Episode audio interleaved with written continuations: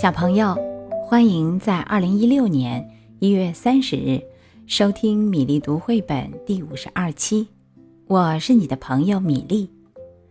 来自英国的小熊帕丁顿，今天又来到我们的故事时间啦。今天他要游玩的地方是白金汉宫。白金汉宫就像我们北京的故宫一样，是英国的皇帝居住的宫殿。请听《小熊帕丁顿在白金汉宫》这本书由英国的迈克尔·邦德写作，R.W. 艾勒绘画，成文翻译，由吉林出版集团有限责任公司出版。现在故事开始啦！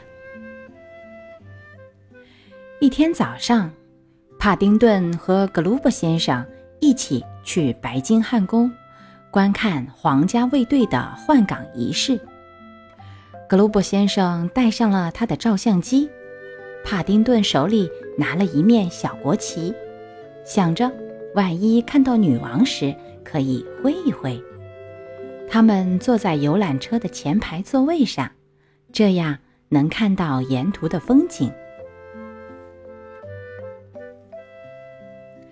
游览车带他们来到了皇宫附近。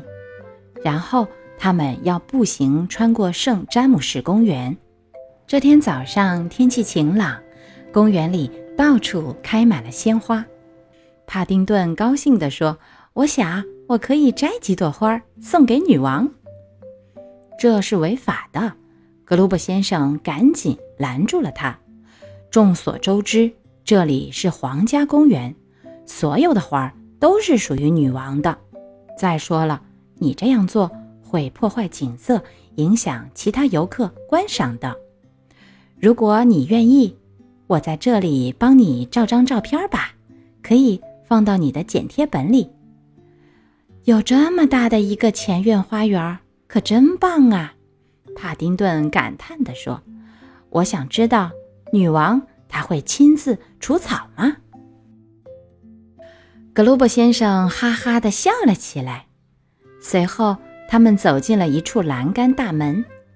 格鲁伯先生指着里面建筑物的房顶说：“我们好幸运啊，小布朗先生，上面挂了旗子，说明女王现在在家呢。”帕丁顿从栏杆之间向里望去，挥动着手上的小国旗，说不定女王会看到。我看到有人正站在窗户那里呢。格鲁伯先生，他兴奋地叫起来：“您觉得那会是女王吗？”“那可就不知道了。”格鲁伯先生回答。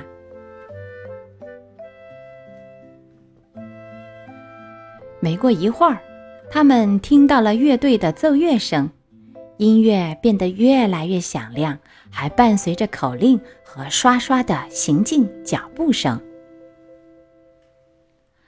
但那里人太多了，帕丁顿什么也看不到。格鲁伯先生琢磨着怎样把帕丁顿举高一点儿，结果他买下了一副潜望镜。从最下面的那个镜头看，他解释着，你就能看到人们头顶以外的风景了。帕丁顿试了试，但他却只能看到其他游客的脸。他对周围的这些人可一点兴趣都没有。最后，他试着从人群中间爬出去。当他刚爬到最外面的时候，行进乐队恰好走过去了。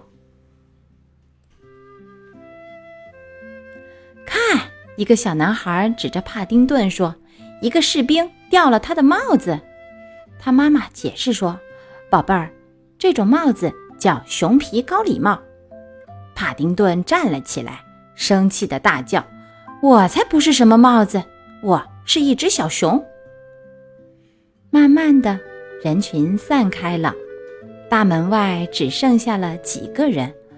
哦，天哪！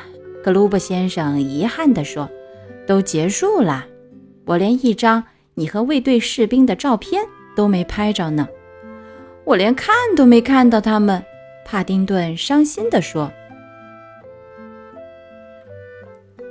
这时候，一位戴着圆礼帽的先生走出来，对门边的一位警察说了些什么，还指了指帕丁顿和格鲁伯先生。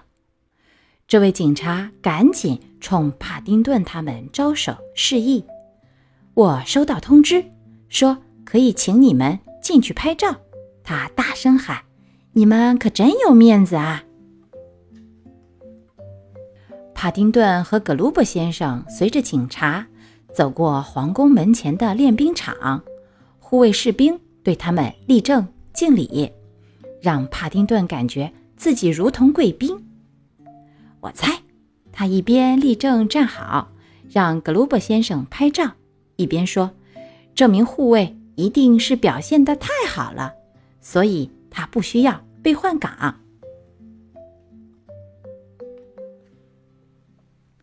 离开白金汉宫的时候，帕丁顿站在大门边，又一次挥动了手上的小国旗。您觉得之前会不会是女王在窗户那里看到了咱们？他好奇地问。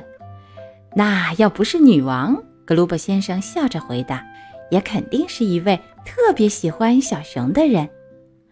然后他为帕丁顿拍下了本次出游的最后一张照片。